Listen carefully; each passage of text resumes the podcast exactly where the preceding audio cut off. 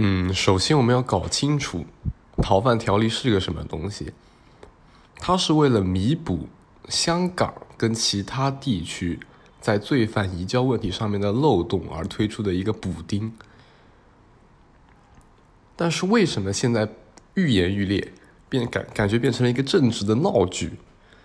那问题就在于中间的那个过程，它的透明度。呃，我可以这样说，香港民众担心的是，他们自己那些没有犯罪的人也会被当作罪犯给抓起来。但事实上，逃犯条例的原文是怎么说的？他说的是，在行政机关和法庭两重的严格把关之下，才会将那些罪犯给抓起来。